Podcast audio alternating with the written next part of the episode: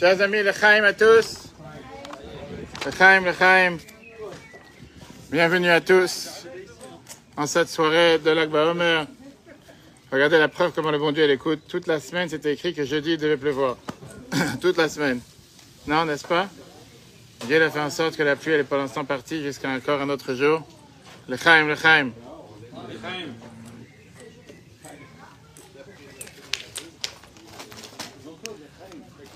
La question qu'on a demandé sur le cours de ce soir, c'est très simple. C'est une question qui est comment faire en sorte de remonter après une grande défaite?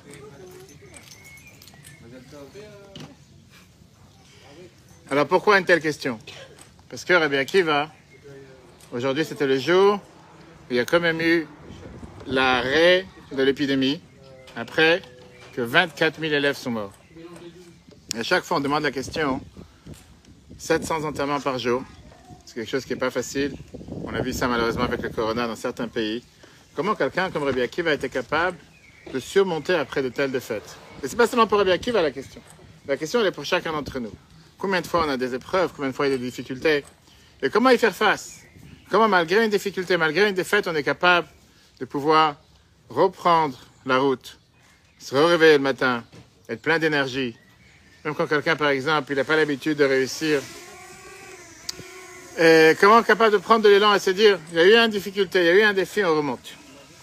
Tous ceux qui ne sont pas encore savus peuvent se servir, n'hésitez pas. C'est cacher, pas halal. Certains moments d'ailleurs que c'était halal, il n'y a pas de souci, non, c'est cacher. Et c'est une question qui est demandée dans la Torah à plusieurs reprises. Et on va voir aujourd'hui ensemble qu'est-ce qui s'est passé pendant l'Akba Omer, qu'est-ce qui s'est passé avant l'Akba Omer, et comment on est arrivé à ce jour joyeux où au moment où on parle à Méron, des dizaines, si ce n'est pas des centaines de milliers de personnes qui sont réunies pour prier, danser, chanter un jour où, pour les Sfaradim, à partir de demain, pour se couper les jours, pour faire des mariages. On va voir justement comment tout ça s'est passé. Comme je dis, c'est pas une question qu'on peut se demander juste la mais c'est une question qu'on se demande tous les jours. Une fois, on a demandé au Premier ministre d'Angleterre, Winston Churchill, que certains ont dû connaître, puisqu'on a ici plus de, plusieurs centenaires, et on lui a demandé la question, qu'est-ce que considérer la réussite? Qu'est-ce qui fait que quelqu'un réussit dans la vie? Comment on mesure la réussite? Réponse. Comment on peut mesurer la réussite? Hein? L'espoir. Ok. Certains vont dire que la réussite, c'est le fait de pouvoir remplir les tâches que tu t'es fixées. De, je sais pas, fonder une famille, euh, un travail, un emploi, etc., etc. Certains vont dire le fait de pouvoir remplir ses objectifs, le fait de pouvoir surmonter les épreuves, surmonter les difficultés. Winston Churchill a dit une fois la phrase suivante.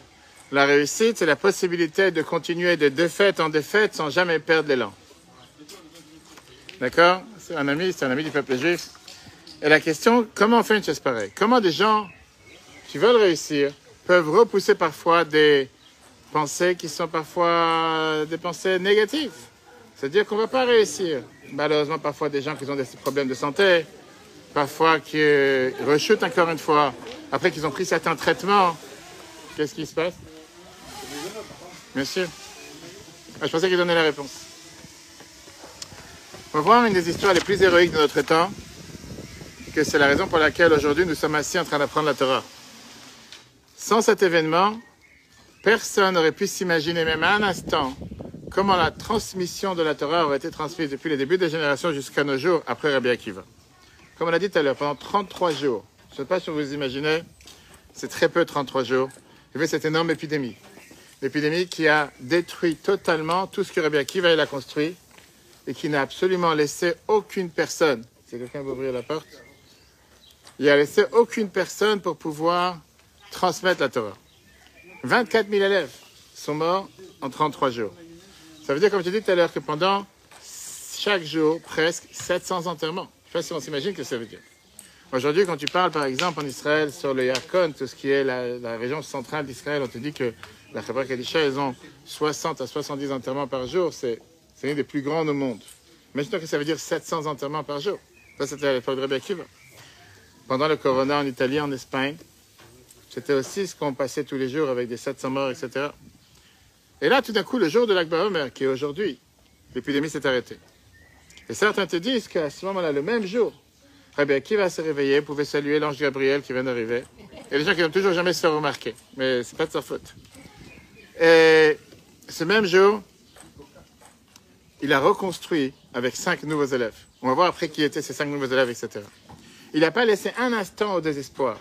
Pas seulement qu'il n'a pas laissé un instant au désespoir, il ne s'est pas enfui dans le Galilée en disant je m'enfermer. Vous savez, parfois des gens qui ont des défaites après les élections, tout d'un coup ils disent je me retire de la politique, on n'entend plus parler de moi pendant cinq ans, je disparais de la planète, je vais m'enfermer dans, un, dans une grotte. Eh bien, qui va pas seulement qu'il n'a pas laissé une chose pareille, il n'a même pas attendu 30 jours, les 30 jours de deuil ou quoi que ce soit, mais le même jour, le jour du désespoir, c'était le même jour qu'il a décidé de tout reconstruire. Et il s'est battu pour remettre en place tout ce qu'il a perdu. Et la question, elle est comment quelqu'un peut ne pas être totalement perdu C'est pas juste une défaite. Encore une fois, c'est pas en un jour qu'on gagne 24 000 élèves. Oui, aujourd'hui sur Facebook, il y a des gens qui ont des dizaines de milliers de followers, mais ça, c'est avec un like et non-like. C'est en un instant que tu deviens ami ou ennemi. Mais là, on parle de vrais élèves. 24 000 élèves, c'est pas en une seule fois. Comment il a pu faire une chose pareille? Et on va voir aujourd'hui qui était le personnage. Quelle est la période dans laquelle nous vivons? Et comment il a réussi? Tu veux que je t'amène une assiette? D'accord. La période du Homer, c'est d'abord une période qui est avec plusieurs hauts et descentes, plusieurs hauts et bas à travers les générations. D'abord, c'est une période joyeuse.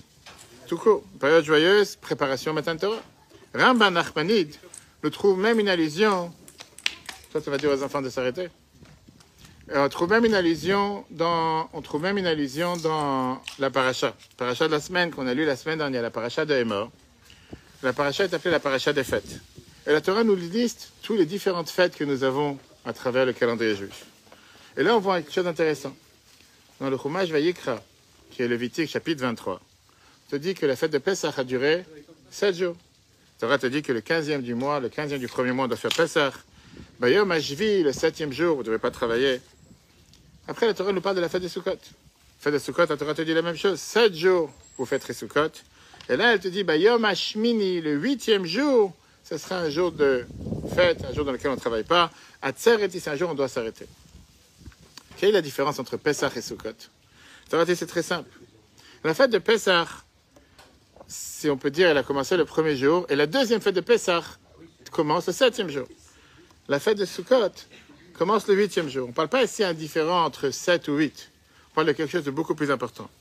Le fait que la fête de Sukkot, la deuxième fête, commence le huitième jour, ça veut dire que c'est une nouvelle fête. C'est en plus par rapport aux sept jours de fête qui auraient été la fête de Pessah, sept jours de fête de Sukkot.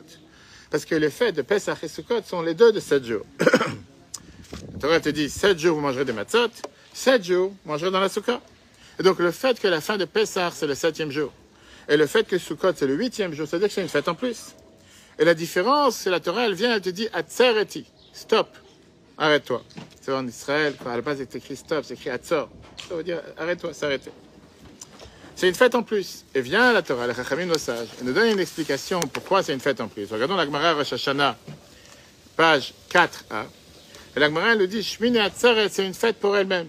C'est pas une fête qui dépend du reste parce que c'était plusieurs choses qui se passaient à ce moment-là. On mange pas dans la soukha, le sacrifice il est différent, les chansons que les Lévites donnaient dans le temple étaient différentes, la bénédiction, la prière est différente, etc. Et la question qui est demandée, pourquoi? Pourquoi une telle différence? Pourquoi la Torah n'a pas fait la même chose après Pessah? Faire une pause, faire encore une fête, un huitième jour. Vous allez me dire quoi Huit jours manger la matzah Il y a des gens qui mangent la matzah toute l'année. C'est pas un problème. Vient le Rambam. Même il dit, tu sais quoi? Il y a une huitième fête, il y a un huitième jour de Pessah. Quelle est cette fête qui est en plus de Pessah? C'est la fête de Shavuot. La fête de Shavuot, c'est la dernière fête de Pessah. Et tous les 49 jours qu'il y a entre Pessah et Shavuot font partie de cette longue fête de Pessah, ces longs 49 jours, si on peut dire demi-fêtes qu'il y a entre Pessah et Shavuot. Comme ça nous dit le Ramban. Ramban continue en te disant que les jours de Sirat Homer, les jours dans lesquels on compte le Homer, c'est un long voyage qu'on a commencé depuis la sortie d'Égypte jusqu'à ce qu'on arrive au don de la Torah. C'est les seuls jours du calendrier qu'on compte chaque jour qui passe. Chaque jour qui passe est considéré un nouveau jour. C'est comme un khatan kala, un fiancé et une fiancée qui se préparent pour leur mariage. Et que chaque jour, avant que le mariage arrive, ils comptent combien de, reste, combien de jours il reste pour le mariage? Et donc, c'est des jours dans lesquels on se prépare pour le mariage avec Dieu et le peuple juif à travers la Torah qu'on va tous recevoir, si Dieu veut, cette année pour la 3334e fois, le dimanche 5 juin. On va tous écouter les 10 commandements, si Dieu veut, s'il y avait travail de 10h30. En plus, cette année, c'est dimanche, donc il n'y a pas d'excuse. c'est un dimanche, le deuxième jour, c'est lundi. Fête de Shavuot. Ok. Ça, c'est le premier aspect de qu'est-ce que c'est les jours du Homer. Des jours de fête, des jours positifs, des jours de préparation, des jours dans lesquels on se prépare à la Torah, au don de la Torah. Des jours très joyeux. Ce ne sont pas des jours de deuil, ce ne sont pas des jours de malheur. Au contraire. Le Ramban continue, Nachmanide, en te disant que quand on continue cette idée qui était jusqu'à alors un moment positif, un moment de fête, il y a 1900 ans, quelque chose s'est passé. 1900 ans était un rappel, n'est-ce pas? Et ces jours de Homer, qui étaient des jours joyeux, se sont malheureusement transformés en jours de deuil. Pas seulement en jours de deuil, en deuil le plus long de l'année. Pourquoi le plus long de l'année? Pendant 33 jours, on ne se marie pas. Pendant 33 jours, on ne se coupe pas les cheveux. Pendant 33 jours, on n'écoute pas de la musique. Tout ça pourquoi? À cause de la mort tragique des élèves de Rabbi Akiva. Maintenant, jusqu'à la période du corona, du Covid, vous vous rappelez, il y a quelques années, c'était quelque chose qu'on n'imaginait pas, une chose pareille. Mais tout d'un coup, on s'est rendu compte qu'est-ce qu'une épidémie peut être si grave à échelle régionale, à échelle nationale, à échelle planétaire. Quand je dis tout à l'heure, quand tu fais le calcul de 24 000 élèves morts en 33 jours, ça fait 700 enterrements par jour. C'est quelque chose qu'on ne peut même pas s'imaginer. Alors malheureusement, avec le corona, on a pu entendre des chiffres pareils, mais c'était des chiffres. Il y a des gens que dès qu'ils entendaient les chiffres, ils fermaient la radio et disaient Qu'est-ce que tu comptes les morts tous les jours? Tu vas trouver des dépêches. Aujourd'hui 300 morts, aujourd'hui 400 morts. Laisse-moi oublier, j'ai pas envie de parler de ça. L'Agmara page 62b, nous dit la phrase suivante 12 000 pères d'élèves, c'est 24 000 élèves. Eh bien, qui va élever? Ils sont tous morts en cette période parce que l'un ne respectait pas l'autre. Pas qu'ils ne disaient pas bonjour. Respecte pas l'autre, on a expliqué plusieurs fois dans les cours précédents qu'on peut voir sur l'application et les différents podcasts. Le fait que chacun il était convaincu que c'est sa manière de faire qui est la plus juste. Comme je dis plusieurs fois, parfois je vais dans différents endroits, malheureusement des fois dans des endroits de maisons des endeuillés, ou différentes coutumes, et les gens disent on a toujours fait comme ça. Vous, les Lubavitch, la, chose qui est la plus proche de la religion. Chez nous, on a toujours fait comme ça. Au Maroc, en Algérie, en Tunisie, vous n'allez pas venir me changer mes habitudes. Plan Vigipirate, c'est ça que ça veut dire. Tolérance zéro, change pas. Et peut-être n'a pas forcément appris comme il fallait. Peut-être n'a pas appris tous les détails. Peut-être juste un peu une petite ouverture d'esprit de savoir qu'il y a des manières différentes de penser. Et surtout quand ce que tu fais, c'est pas forcément accepté d'après la halakha. Ça, c'était ce qui se passait avec les élèves de Rabbi Akiva. Passons à la troisième période. Le Meiri, qui est un des commentateurs de l'Agmara et de Bemot, page 62, nous dit qu'on a appris chez les Gonim que le jour de l'Akba Omer, aujourd'hui, l'épidémie s'est arrêtée c'est un jour où on ne gêne pas.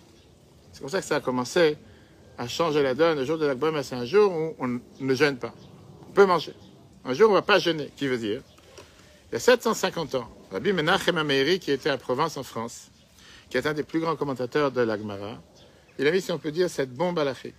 Lui, il a fait savoir en disant que puisqu'on a reçu, parce qu'on parle quand même une période de 1900 ans en arrière, ah, il y a 750 ans, il y a quand même un laps de 1200 ans, on a en tradition que les élèves de Rabbi Akiva, ils ne sont pas morts pendant tous les 49 jours du Homer.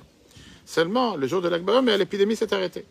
Si on peut dire, vous rappelez les, les différentes statistiques qu'il y avait à chaque fois avec les conférences de presse du ministère de la Santé tous les soirs, avec les différentes échelles, comment ça monte, ça descend. C'est exactement la même chose. Aujourd'hui, on peut comprendre beaucoup plus facilement.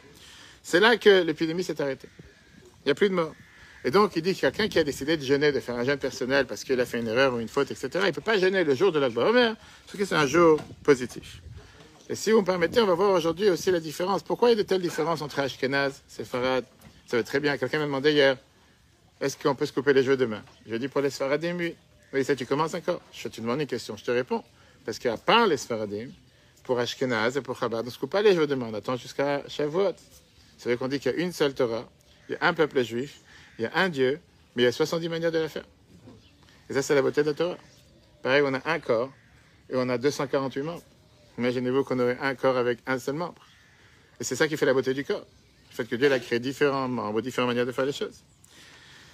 Alors, les Sfaradim ont l'habitude d'arrêter les lois de deuil du Homer, le jour de l'Akba Homer, de commencer à se marier à partir de demain, couper les cheveux, etc., même à partir de l'Akba Homer, etc.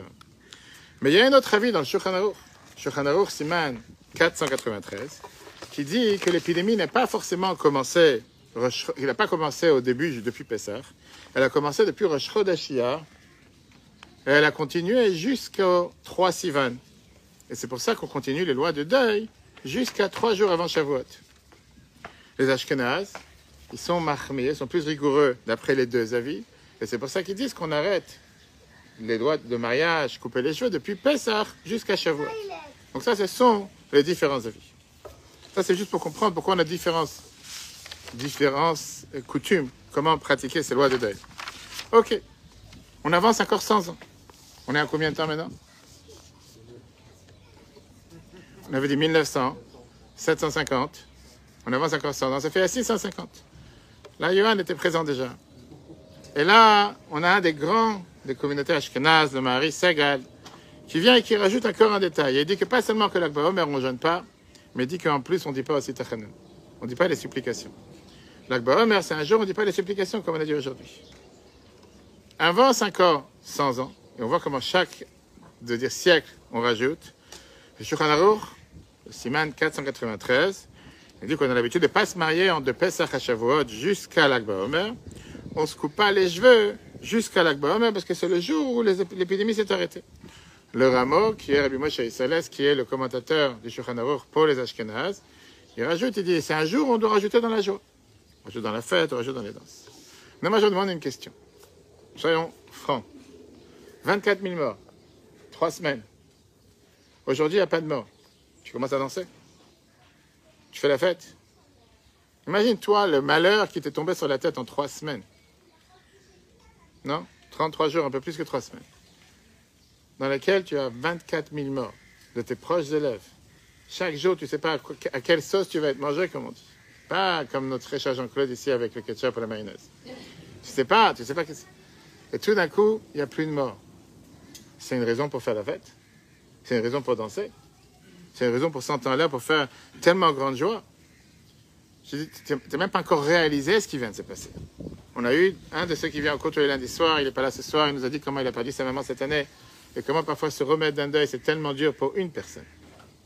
24 000 élèves. C'est pas un ou deux, c'est énorme. Pour ça, il faut faire un jour de fête. Le jour où ça s'est terminé, donne le temps à la personne de réaliser ce qui vient de se passer, 24 000 cercueils, 24 000 enterrements.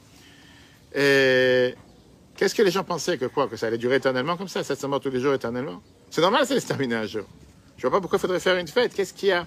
Et j'aurais dit, où est ton empathie Où est ta, ta, ta, ta compassion, pas compassion, ta, ta manière de compatir avec ceux qui ont tellement souffert? Et ça y est, il n'y a plus de morts aujourd'hui, tu commences... Alors oui, on est peut-être heureux du fait qu'il n'y a pas de mort aujourd'hui, mais c'est pas pour ça qu'il faut faire une fête et devenir un jour de Yom Tov, un jour le plus beau du calendrier, etc. Cette question, c'est pas ma question, c'est une question du Pri Hadash. Pri Hadash qui était un des plus grands décisionnaires de la de Rabbanim en Israël il y a 300 ans. Pour ceux qui suivent la... Après, tu te rappelleras 1900, tu me répèteras après. Et demande la question, c'est quoi cette joie que tu fais aujourd'hui? Est-ce que parce que les élèves de Rabbi Akiva, ils ont arrêté de mourir, pour ça tu dois être joyeux?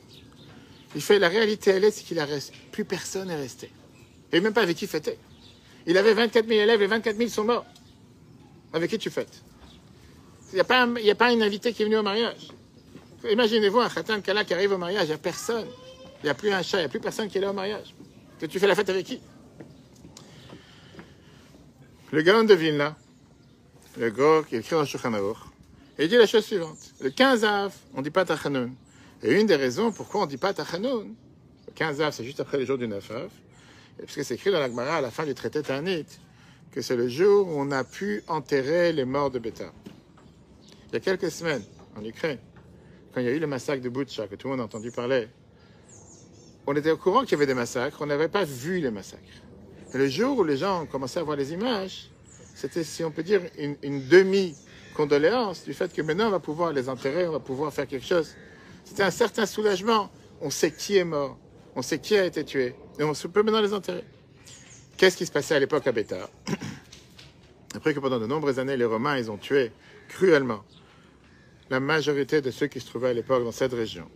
Et ils n'ont pas laissé les combattants de Bétar, de, ceux qui étaient de, les rébellions de Bétar, qui sont morts dans les combats, être enterrés. Le jour du 15 av, ils ont laissé le fait de pouvoir les enterrer. Et de de payer un dernier respect. Et donc c'est pour ça qu'on fait le 15 av un jour de fête, un jour de joie, par ça qu'on nous a donné la permission de pouvoir enterrer les. Ça c'est ce qu'il dit le Gaon de Vilna. Maintenant cette raison, c'est une des six raisons pourquoi on fait une fête le 15 av. Pourquoi c'est un jour de Yom Tov? Mais l'Akba Omer, La seule raison pourquoi on fait une fête, c'est parce qu'on te dit Pasco Milamut. Ils ont arrêté de mourir. Et la question, elle est comment faire une telle fête, une telle joie après une telle défaite? Aujourd'hui, on va voir une explication chassidique, une explication que l'a amenée plusieurs fois. Surtout quand ce jour, Rabbi faisait les grandes parades de l'Akba avec des dizaines de milliers d'enfants. Il avait demandé de réunir les enfants le jour de l'Akba comme on fait tout le temps. Et que Rajbi, Rabbi Shimon Ben Yochai se trouve dans les parades de l'Akba Un jour, c'est un jour propice aujourd'hui de bénédiction. Un jour de bénédiction pour les enfants particulièrement. Un jour, on rajoute dans la tzaka. Un jour, on allume des bougies, que vous avez pu voir tout à l'heure, les QR codes partout, en honneur des tzadikim, parce que c'est le jour où Rabbi Shimon Ben Yochai a dévoilé les secrets de la Torah, la lumière de la Torah. C'est pour ça qu'il y a des feux de camp qui sont organisés, pour ça les grillades, etc. On va voir aussi d'abord une explication d'un kabbaliste italien, Rabbi Emmanuel Diriki, le Chida, Rabbi Yosef David Azoulay, Sefarad et beaucoup d'autres. Comme on a parlé hier soir dans le cours de lundi soir, aujourd'hui c'est aussi un jour particulier cette année du fait qu'on a recommencé l'étude du Rambam Maïmonide pour la 42e fois. Tous les peuples juifs dans les quatre coins du monde à apprendre la même halakha pour s'unir pour l'unité du peuple juif et le fait de pouvoir apprendre toute la Torah en une, année. Alors, quelle était la merveille de l'Akba Omer? Qu'est-ce qui s'est passé? À part le fait que les morts, ils ont arrêté de mourir, il y avait quelque chose de plus important. Rabbi Akiva ne s'est pas brisé. Rabbi Akiva, qui était leur maître, il n'a pas eu des remords, il n'a pas eu un sentiment de défaite. J'ai tout construit pendant tellement d'années, voilà ce qui m'est arrivé. Je suis nul, je vaux rien, je me retire de la politique éternellement, il revient cinq ans après. Rabbi Akiva, il n'a pas, pas seulement, le jour même où les morts ont arrêté, il a trouvé la force de reconstruire à nouveau reconstruire à nouveau et d'enseigner la transmission de la Torah orale. Avec cinq élèves. Ces cinq élèves qui étaient les plus grands, comme Rabbi Shimon Yochai, d'aujourd'hui, un des élèves de Rabbi Akiva qui est revenu après cette défaite. Rabbi Meir Balanes, il y Saïloula ce dimanche, Rabbi Yehuda et d'autres. Donc si on résume en un mot, l'Akba Omer, c'est la fête de ceux qui sont dans la continuité, ceux qui avancent, ceux qui ne se laissent pas abattre, ceux qui ne se laissent pas qui ne résigne pas à une défaite en se disant c'est terminé, il n'y a pas d'espoir.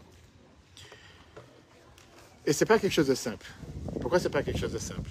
Parce qu'en règle générale, un être humain, la qualité première que Dieu a donnée à l'humain, euh, différent de l'animal, c'est que on a besoin de passer de période en période. On ne peut pas être en même temps en train de sauter en l'air et danser, et en même temps en train de pleurer. Il y a certains qui le font. Mais en général, ou c'est des clowns qu'on paye pour un spectacle, ou, je sais pas, on trouve ça peut-être dans les hôpitaux psychiatriques, quelqu'un de normal, il a besoin d'avoir différents temps. Les psychologues nous disent que pour quand quelqu'un il a une défaite ou un malheur, que Dieu nous en préserve, il a besoin de passer cinq étapes. Quelles sont les cinq étapes? Première étape, le déni. Deuxième étape, la colère. Troisième étape, la compréhension. La compréhension Non, je ne cherche pas à comprendre. Deuxième étape, la colère. La troisième étape, c'est la dépresse dépression, pardon. Quatrième étape, l'acceptation.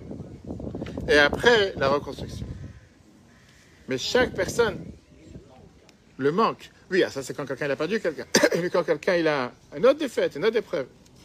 En général, on passe par ces cinq étapes, qui est le déni, la colère.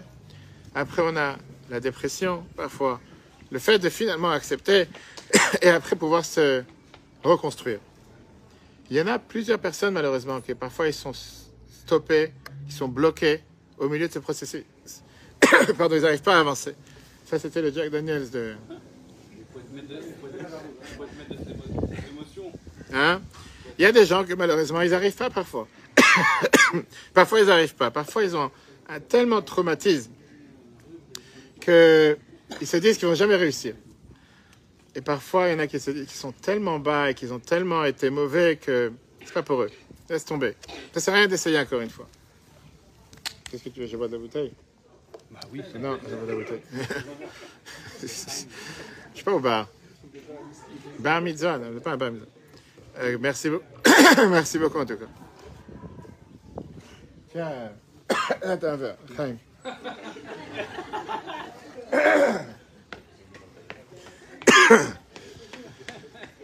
Euh... Rabbi Akiva, c'est quelqu'un hein, qui, pas seulement qu'il n'a pas eu cette défaite, il s'est pas dit tout ce que j'ai construit, ça n'a rien servi, on ne va pas pouvoir s'y remettre. Mais à la place, le même jour, il a avancé. Regardez comment le Chida nous dit la phrase suivante. Pourquoi on est tellement joyeux, l'Akba Omer Pas parce que Rabbi Akiva c'est un grand dans la Torah qu'il a enseigné 24 000 élèves. Parce que le jour de l'Akba Omer, c'est le jour. Merci beaucoup. C'est quoi ce traiteur de classe Quand tu donneras le numéro de téléphone, on aura à tout le monde.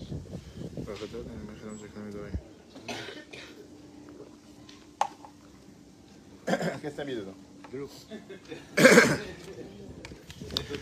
Rabbi, le Chida nous dit que le jour, le jour de, que les morts ont arrêté de mourir, c'est là qu'il a commencé à enseigner la Torah à Rabbi Shimon Bar Yochai. Tu veux allumer la lumière extérieure? Les boutons Rabbi Shimon Bar Yochai, Rabbi Meir, Rabbi Yossi, que la Torah continue à exister, que ce ne soit pas quelque chose qui soit totalement perdu. Ça, c'est ce qui s'est passé avec Rabbi Shimon, avec Rabbi Akiva.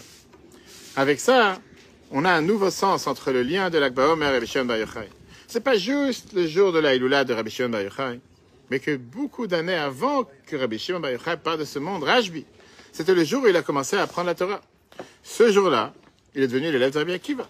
Et il a fait partie de cette chaîne en or de transmission de la Torah pour les générations à venir. Le Midrash Rabbah, dans Bereshit, chapitre 65, verset 3, il vient et nous dit la phrase suivante. Que Rabbi Akiva, il n'était pas quelqu'un de déconnecté. C'est pas quelqu'un qui était totalement perdu, c'est quelqu'un qui était bipolaire ou extraterrestre. C'est pas quelqu'un qui était totalement avec un esprit qui n'est pas de ce monde et qui s'est dit intouchable, 24 000 morts, qu'est-ce que la vie continue comme si rien n'était. Il a bien compris ce qui s'est passé. Il a compris dans le plus profond de soi-même. Il a compris c'était quoi cette tragédie, tragédie gigantesque qui ne s'est pas jamais repassée depuis. Pour une seule personne avec 24 000 élèves. Et néanmoins, il a réussi à se reconstruire à travers le passé, de prendre les leçons et de recommencer à nouveau. Maintenant, la question qu'on se demande, c'est qu'est-ce qu'il s'est dit? Comment il a fait pour faire une telle chose? Et comment nous, on peut le faire? Comment ne pas être brisé après une telle défaite? Comment ne pas être brisé après un tel problème? Rabbi t'explique la phrase suivante de manière la plus claire. Comment Rabbi Akiva était quelqu'un de si optimiste? Sa propre vie, ce n'était pas une vie de réussite. Il a regardé dans sa propre vie. Ce n'était pas le premier coup qu'il a reçu dans sa vie. Mais on voit qu'à chaque fois qu'il a passé un épisode difficile, il a toujours su comment s'y remettre.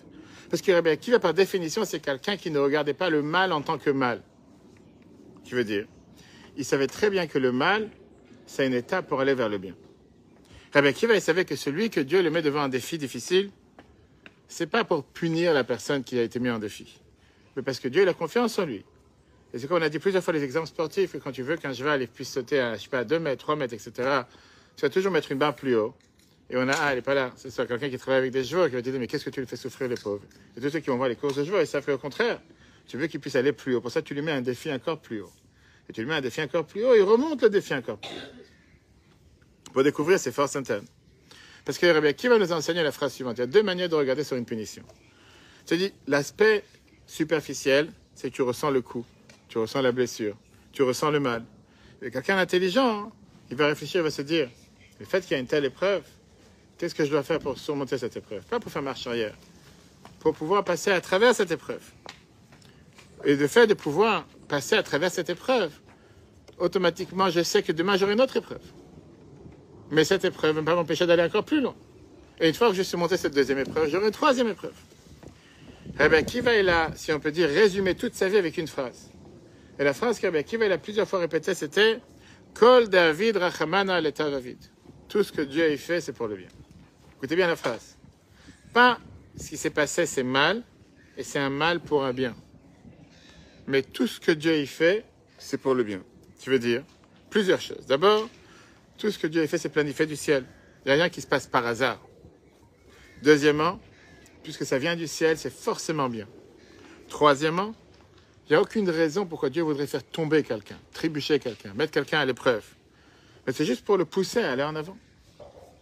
Alors, dans quel contexte Rabbi Akiva a dit ça? On a raconté cette histoire plusieurs fois, quand il est parti une fois en route avec un âne, avec un, un coq et une bougie. Et qu'est-ce qui s'est passé? Il est parti dans un village pour demander s'ils vont lui donner à dormir le soir, un endroit où dormir. Et le village a dit chez nous, on n'accepte pas les étrangers. Chez nous, on fait partie de telle ou telle partie et on ne veut pas d'étrangers chez nous dans le village.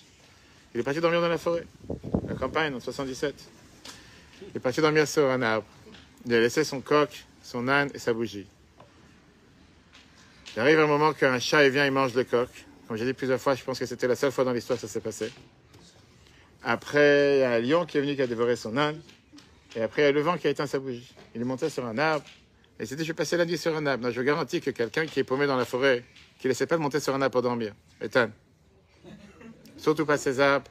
C'est pas comme ça que tu vas réussir à dormir tranquille. Mais qui va, il a fait? Et après, il entend du bruit au milieu de la nuit du village d'à côté, et qu'il y a des cambrioleurs qui sont venus, qui ont voulu voler tout ce qui se passait dans le village, et qui passaient par chez lui. Et là, il s'est dit que si jamais j'aurais été dans le village avec tout le monde, va savoir ce qui m'aurait arrivé, le même malheur qui arrive aux gens du village. Le fait que je suis ici, et que ma bougie s'est éteinte, et que le coq, il a été dévoré, et que l'âne a été dévoré, ils vont pas me trouver. Et comme ça, j'ai été protégé. Tout ce que Dieu a fait, c'est pour le bien. Ça, c'est sa fameuse phrase. Maintenant, la Gemara nous raconte une autre histoire. La Gemara, Masachet Smachot, qui est une Gemara, page 4, Mishnah 19, nous raconte qu'au départ, Rabbi Akiva, il a commencé à apprendre la Torah pour oublier qu'il était un alphabète, un alphabète jusqu'à 40 ans. Il ne savait pas lire une lettre. Il était une fois en train de marcher vers la maison d'études et il a vu un corps par terre. Rabbi Akiva, il s'est dit, c'est quelqu'un qui n'a personne pour s'occuper de lui, personne qui va s'occuper de son enterrement. Donc il a décidé de prendre avec lui le corps et de l'emmener jusqu'au prochain cimetière pour l'enterrer. Il est arrivé à la yeshiva, il a raconté à ses amis ce qui se passe. Ils lui ont dit, mais t'as pas honte? Chaque pas que tu as fait, tu as été considéré comme si tu as versé du sang. Pourquoi? Parce que la Torah, elle te dit une règle, que quand tu trouves un mort, que tu ne sais pas comment il est mort, que tu l'as enterré dans l'endroit où il est décédé. Ta parole est trimballée d'un endroit à un endroit. Mais il ne connaissait pas toutes les lois. Mais lui, il a répondu à la place, plusieurs années plus tard, qu'un de ses élèves lui a rappelé cette histoire. Il a dit, ça, c'était le début de mon mérite. C'est comme ça que j'ai commencé à apprendre. À la fin du traité Makot, on parle chaque année pendant la période de trois semaines. On parle des histoires, des périodes les plus noires de l'histoire du peuple juif. Quand les sages ont vu que le mont du temple, pas ce qu'ils appellent aujourd'hui El Aqsa dans différentes euh, chaînes de télévision, le mont du temple, ça appartient au peuple juif. L'endroit où il y avait le temple est devenu un endroit où des animaux, jusqu'à même les renards, sortaient de l'endroit où il y avait les saints des saints. À la fin des traités Makot, on nous raconte comme Rabban Gamliel, Rabbi Léazar, Rabbi Azariah, Rabbi Yeshua, Rabbi Akiva, ils allaient dans la route, dans le chemin. Ils sont montés vers Jérusalem, ils sont arrivés au mont Scopus. Ils ont déchiré leurs habits. Ils arrivent à le mont du temple, ils ont vu un renard sortir du Saint des Saints. Ils ont commencé à pleurer. Rabbi Akiva a commencé à rire. Ils lui ont dit Pourquoi tu rigoles? Il y a toujours celui qui rigole quand tout le monde pleure, non? Et il a dit Pourquoi vous pleurez? Et eux, ils ont dit Un endroit que la Torah te dit qu'un étranger n'a pas le droit de s'asseoir là-bas, et celui qui passe, il va mourir. Et là, on voit des renards qui sortent du Saint des Saints. Tu veux pas qu'on pleure? Eh bien, Akiva qui a répondu? C'est pour ça que je rigole. Parce que dans Uriah, c'est écrit que Tzion, Jérusalem, va être un champ qui est totalement labouré, donc totalement renversé. Et dans Zakar et dans Zachariah, c'est écrit que les anciens, les vieux et les vieilles vont toujours être assis dans les rues de Jérusalem en train de chanter. Tout temps que la première moitié de la prophétie ne s'est pas accomplie, je ne savais pas si la deuxième allait être accomplie. Maintenant que la première a été accomplie, je suis sûr que la deuxième va aussi s'accomplir, qui veut dire qu'un jour, Jérusalem va être reconstruit, on va pouvoir danser dans les rues de Jérusalem, etc. Ils lui ont répondu, à qui va à qui va à qui vas-tu nous as consolés À qui vas-tu nous as consolés Imagine-nous un instant, tu vois le renard sortir du Saint des Saints. L'endroit que les grands prêtres rentraient là-bas avec des chaînes attachées à leurs pieds pour, si jamais ils allaient mourir ou quoi que ce soit, qu'on pouvait les sortir parce que personne ne pouvait rentrer à l'intérieur. C'était l'endroit le plus saint. Et là, tu vois que c'est devenu une ferme de renards. On appelle ça une ferme. Eh bien, qui va qui rigole? Et il les console jusqu'à ce qu'ils soient d'accord en disant Tu nous as consolés. Et il y a plusieurs questions que Rabbi demande dessus. Tout d'abord, pourquoi ils ont pleuré? Eux, ils n'ont pas cru qu'il y aurait un futur meilleur pour le peuple juif. Ils ont pensé que ça, c'est la défaite. Deuxièmement, pourquoi lui rigole? Le minimum des choses, quand tu as un enterrement, tu commences pas à t'éclater de rire. Alors aujourd'hui, je peux vous dire que j'ai fait plusieurs enterrements où il y a la musique, où il y a des photos. Pas longtemps, j'ai fait un enterrement pareil, parce que le défunt, il avait fait des cartes d'enterrement, des cartes d'invitation à son enterrement. C'était prévu. Il fallait juste remplir la date. Mais il a prévu, sérieux, il avait prévu dedans, il avait prévu des cartes, des cartes d'invitation, des faire-part. Tous ceux qui sont des faire part avec le ruban, il y avait un orchestre, c'est prévu, photographe. Il y a de tout aujourd'hui. Mais, a priori, tu vois le temple qui est profané, pourquoi tu vas commencer à. Maintenant, pourquoi eux, ils ont continué à dire, eh bien, qui va tu nous a consolé deux fois? Bible te dit parce que la différence d'approche entre les Chachamim, les sages, eh bien, qui va, c'est que les Chachamim, ils avaient dans l'idée, bien sûr, qu'un jour, ça va être positif. Mais un jour, c'est comme les gens qui disent Anima Amin, je crois que ma chère arrive chaque jour. Bible va donner une fois un exemple qu'il y a deux manières de lire la phrase. Il dit Anima Amin, je crois avec une foi parfaite. Bebiat chère dans la venue de ma chère.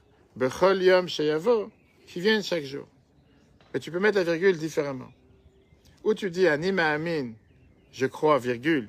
Bechol Yom Sheyavo. que chaque jour il peut venir. Ou bien tu peux dire Ani Ma'amin Becholium, je crois chaque jour, virgule, vous qui viendra un jour. Dans 1000 ans, dans 2000 ans, dans 3000 ans, ben un jour. C'est pas vraiment ce qu'on pense. Rabbi Akiva, lui, les Chachamim, pardon, ils ont été en souffrance parce qu'ils ont dit, on sait qu'un jour il va faire positif. Mais en quoi ça va réparer la douleur de maintenant? Maintenant, il fait mal. Et puisque maintenant, il fait mal, maintenant, je pleure. Comment je peux me réjouir du fait que je vois un renard qui sort du sein des Rabbi Akiva, il avait une pensée révolutionnaire. Rabbi Akiva, il disait, le début de la défaite, je le- la, la défaite en soi, le malheur en soi, c'est le début du bonheur. C'est pas que demain, il va faire bien. C'est pas que demain, ça sera positif. Mais c'est que maintenant, déjà, c'est positif. Et c'est exactement la même chose qu'on voyait aujourd'hui, permis de construire, permis de démolir. Il y a des gens qui disent, permis de démolir. Ça prend six mois pour la destruction. Pour l'instant, c'est pas la construction. La construction, c'est qu'on commence à mettre des briques. Certains vont te dire, le fait qu'on a commencé à démolir, ça, c'est déjà le début de la construction. Un malade qui va se faire opérer, pendant l'opération, c'est pas la guérison. C'est pendant l'opération. Après l'opération, il doit s'en remettre. Et une fois qu'il va guérir, là, on aurait dit qu'il a commencé la guérison, le processus de guérison. Eh bien, qui va c'était Il rentre dans le bloc opératoire, c'est le début de la guérison. C'est pas encore une maladie, c'est pas encore quelque chose de négatif. Et donc, Rabbi Akiva vient et te dit, regarde, c'est vrai que ce chant, c'est un chant qui est labouré. Mais seulement quelqu'un qui ne connaît rien au chant, il peut penser qu'un chant labouré, il n'y a rien dedans. Au contraire, un champ qui est labouré, c'est la meilleure des preuves que demain, il y a quelque chose qui va pousser. Et c'est pour ça qu'il est maintenant totalement labouré. C'est pour ça qu'il est maintenant, il est totalement renversé, il n'est pas beau. C'est pas de la pelouse verte. Non, au contraire, il y a des odeurs. J'ai enseignement dans des pros de tout ça. Et le champ, tu peux pas mettre tes pieds dedans, tout est renversé, ça a l'air totalement détruit. Mais c'est la preuve que demain, il y aura la vitalité dedans. Et la vitalité n'a pas commencé demain, elle a commencé aujourd'hui. Rabbi Akiva, il savait que le mal, c'est le meilleur ami du bien. Rabbi Akiva, il savait que Dieu construit à travers les épreuves, à travers les défis. Et c'est pour ça qu'il a répondu Nichamtan. C'est pour ça qu'il a répondu que, ils lui ont répondu, tu nous as consolé à deux fois. Parce que d'abord, il a, il a rappelé ce fait que le mal est momentané et que demain il va faire bien. Mais surtout, le fait de ne pas attendre demain, que déjà aujourd'hui, c'est positif. Déjà aujourd'hui, c'est quelque chose qui est positif. Aujourd'hui, c'est quelque chose qui est magnifique. Comme ça, la Bible écrit dans l'écoute Sichot 19, page 72-73. Maintenant, comme j'ai dit tout à l'heure, d'où il a pris ce courage? D'où il a pris cet optimisme? Comment il est né avec une question Avec un, pas oublier que son grand-père était non-juif. Akiva Ben Yosef, son père, c'était un converti. Comment il était sûr que le mal, c'est le début du bien? Comment il était sûr que peut-être c'est pas une leçon de Dieu qui veut te punir, qui veut se débarrasser de toi, comme certains parfois les emploient? Pas savoir qu'est-ce que Dieu il attend de nous. Ou quand il y a un malheur, les gens disent vivement ma chère. Heureusement qu'il y a un malheur pour se rappeler que ma chère doit arriver. Parce que ma chère, c'est pas forcément attaché avec du bonheur. Et le Rabbi rappelle ce qui est écrit dans le Maharsha, qui est commentateur de l'Agmara Makot. Amalem Rabbi Akiva, Rabbi Akiva, il leur a dit, pour ça, je rigole. Le fait que le temple il est détruit, que c'est des renards qui sont à l'intérieur. Qu'est-ce que ça veut dire des renards? Des renards et pas des idolâtres. Parce que Dieu n'a pas laissé des idolâtres s'accaparer de cet endroit. Et au contraire, on sait combien de fois des autres nations ont essayé de tout faire pour reconstruire Israël, n'ont pas réussi. 2000 ans d'histoire, qu'Israël était totalement vide, presque vide, de nos frères et sœurs. Il n'y avait rien qui était construit. Aujourd'hui, tu vas dans n'importe quel endroit, tu as des grues et des grues ont construit sans arrêt. C'est un des pays les plus chers sur la planète. Rabbi Akiva, il a vu le renard. Du renard, il a compris quel était le symbole de la réussite. Le fait qu'il y ait un renard, ça montre la preuve de l'amour de Dieu envers nous. La preuve, c'est qu'il n'y a que des renards qui se trouvent là-bas, des animaux, et pas des êtres humains, pas des Romains. Combien les Romains, ils ont essayé de tout faire pour détruire Jérusalem? Jusqu'à ce qu'ils ont voulu en faire la capitale de Ilia euh, Capitolina, qui était la capitale de Rome. Ils n'ont pas réussi. Jérusalem était toujours fidèle à ses enfants, au peuple juif. Et donc le fait qu'il y ait un renard qui sort, c'était la manière de Dieu dire, oui, il y a aujourd'hui un malheur, peut-être c'est quelque chose de mal, mais en vérité, c'est le plus grand bonheur qui peut arriver. Je veux dire que ce message de Rabbi Akiva, c'est un message qui est plein d'espoir. Un message qui a montré et qui a fait maintenir Rabbi Akiva face à n'importe quelle défaite dans sa vie. Et donc, même quand il a perdu ses élèves, à chaque fois qu'il a perdu encore un de ses élèves, Rabbi Akiva s'est dit ne sois pas brisé. Ne perds pas l'espoir. Ne pense pas que le monde est noir et qu'on va jamais pouvoir se relever. Et bien au contraire, arrivera un jour que ce malheur va s'arrêter et on va pouvoir reconstruire et retransmettre la Torah. Quel enseignement on apprend, chers amis, de ce message de l'Akba Dans la vie de tous les jours, on a beaucoup d'épreuves. Tout le monde a des épreuves. Il y en a qui ont une épreuve, qui n'ont pas réussi à se réveiller ce matin pour l'examen. Il y en a qui ont des épreuves, que lieu de se réveiller à 10h30 le matin, ils se réveillent à 11h midi. Difficile. Il y en a qui ont des épreuves. Pourquoi le soir, ils doivent aller dormir à minuit, pas à 2 heures du matin. Il y en a qui ont du mal à se détacher de PlayStation quand ils jouent à 3 heures du matin et leur père leur dit arrête, maintenant va dormir. Ils ont envie de continuer à déjà encore une heure. Chacun avec ses difficultés. Il y a qui ont des difficultés dans les affaires, des gens qui ont des difficultés dans le travail, des gens qui ont des difficultés pour trouver un mari, trouver une femme, avoir un enfant. Et parfois, on peut s'imaginer un problème de santé. Et parfois, quelqu'un peut se dire, laisse tomber, personne ne veut de moi. Je vais jamais réussir dans la vie. Pourquoi j'ai jamais réussi Parce qu'une fois j'ai eu un, problème, une fois j'ai eu un souci, une fois j'ai eu une défaite. Je vous ai raconté, c'est Shabbat, je crois, dans le cours d'histoire, combien de fois on propose à quelqu'un de mettre la tuile. Il n'est pas forcément qu'on est toujours accueilli avec un grand sourire. Viens Rabbi Akiva et te dit, tu sais quoi, quand il y a une difficulté, c'est la meilleure preuve que tu es en train d'avancer. C'est la meilleure preuve que tu es en train de sauter vers une deuxième épreuve, une troisième épreuve. Mais en attendant, il y a une réussite. Et quand tu commences à faire le bilan, et tu vois où tu étais il y a six mois, il y a un an, il y a deux ans, pour le travail, il y a 20 ans, et tu vois, on est aujourd'hui. J'ai dit oui, si tu mesures comme à la bourse, tu peux t'affoler à chaque fois qu'il y a une descente. Mais quand tu regardes sur le long terme, tu vois qu'au final, tu fais qu'avancer, tu fais qu'augmenter. Voilà, chers amis, un enseignement majeur qu'on apprend à cette fête de la gloire. Et c'est pour ça que c'est une fête joyeuse. Et c'est pour ça que c'est un moment de joie. Et c'est pour ça qu'on dit que c'est à part le fait que, bien sûr, Rabbi Shimon était celui qui a dévoilé les secrets de la Torah. Avec le Zohar, le premier du premier mot du Zohar qui a allusionné dans son nom, qu'il a fait, savoir les secrets de la Torah. Il peut rester, il peut rester. Où tu vas? Pourquoi tu l'enlèves? Qu'est-ce qu'il y a Tu déranges personne? Au moins, ça donne un son de vie. Un peu de musique, de musique de fond. Euh, eh bien, qui Rabbi Shimon qui a enseigné ces secrets de la Torah, qui étaient les Zohar. Après ça, la Kabbalah, les 500 ans avec le Rizal. Et après ça, la Chassidut. La fameuse histoire que la Bible raconte en 84 avec un des élèves de, du Harizal, qui était Rabbi Avram, et qui avait l'habitude, chaque année, chaque jour, de dire la prière de Nachem, qui est la prière de consolation qu'on demande à Dieu pour nous consoler pour la destruction du temple. Nous, on l'a dit une fois par an, le jour de Tisha. Lui, il disait chaque jour, parce que chaque jour, il sentait la défaite de la destruction du temple, que le fait que le temple n'est pas construit. Mais il prenait ça à cœur, jusqu'à ce qu'il a dit ça aussi le jour de l'Akba Omer, sur la tombe de Rabbi Ben Yochai. Alors, Riza lui a dit que Rabbi Shimon n'était pas content. Parce que c'est un jour de joie, c'est le seul jour de deuil qu'on danse, le seul jour de décès, de décès que c'est un jour de Ilula. Ilula, ça veut dire un mariage en araméen. Un jour de joie, un jour heureux, un jour dans lequel on se réjouit du fait qu'on a découvert le secret de la Torah. Le fait qu'on a cette vision du monde. Qu'est-ce que ça veut dire une défaite? Qu'est-ce que ça veut dire une difficulté? Qu'est-ce que ça veut dire une épreuve? Après, je ne cache pas qu'il y a toujours des gens que, même quand on leur dit qu'il y a plus besoin de porter un masque, ils vont toujours rester avec le masque, qui les collé. Il y a des gens que même quand on leur dit qu'il y a une défaite, c'est terminé, tu vas remonter. Non, toujours malade. Viens à cet enseignement de l'Akbam à te dire, rappelle-toi, et surtout quand on parle du peuple juif, 3000 ans d'histoire, plus de 3000 ans d'histoire, à travers toutes les défaites, on a toujours remonté, on a toujours été encore mieux, toujours avancé. Et ça, c'est l'enseignement dans la vie de chacun d'entre nous. C'est pour ça que quand on se prépare dans deux semaines, si Dieu veut, dimanche 5 juin, la fête de Shavuot, important de revenir réaffirmer justement son lien avec les dix commandements pour comprendre ce cadeau que Dieu a donné à chacun d'entre nous. C'est merveilleux ce cadeau qu'on avait le choix de pouvoir être comme toutes les autres nations qui l'ont refusé. Et à la place, on a dit, on va le faire, on va comprendre automatiquement. 5 juin à venir écouter les 10 commandements et se réjouir, mais jusqu'à là, tous les jours, mener ce combat. Et quand on mène ce combat, on est garanti de réussir. Le cours sera un replay sur l'application eTorah, eTorah sur Google et Apple. Un jour, propice de bénédiction, comme tu dit tout à l'heure, c'est un jour, on a l'habitude d'écrire sur la tombe du Rabbi sur le réel. Le Rabbi a demandé ça à plusieurs reprises en 1950, en disant que tous ceux qui ne sont pas sur la tombe de Rajbi, de Rabbi Shan ont la possibilité d'écrire aujourd'hui sur le et demander des bénédictions, puisque c'est là-bas que se trouve Rajbi, puisqu'on sait que dans une tombe d'un tzaddik se trouvent tous les tzaddikim. Rabbi a écrit ça à plusieurs reprises. J'ai raconté plusieurs fois que c'était le jour où plusieurs femmes attendaient à la porte du mikveh où le Rabbi allait à chaque fois avant d'aller sur le pour pouvoir demander des bénédictions à Rabbi pour avoir des enfants ou pour les enfants. C'est un jour où on a l'habitude d'allumer des veilleuses pour le Neshama des tzaddikim. Comme vous avez pu voir sur le site, va travailler sur le QR code qui est affiché partout, vous pouvez le euh, profiter encore aujourd'hui. Et c'est un jour où on demande des bénédictions, que Dieu fasse, que tous ceux qui ont besoin de refouach une bonne guérison, qu'ils aient une refouach que tous ceux qui ont besoin d'avoir des bonnes santé, des bonnes nouvelles, qu'ils aient des bonnes nouvelles.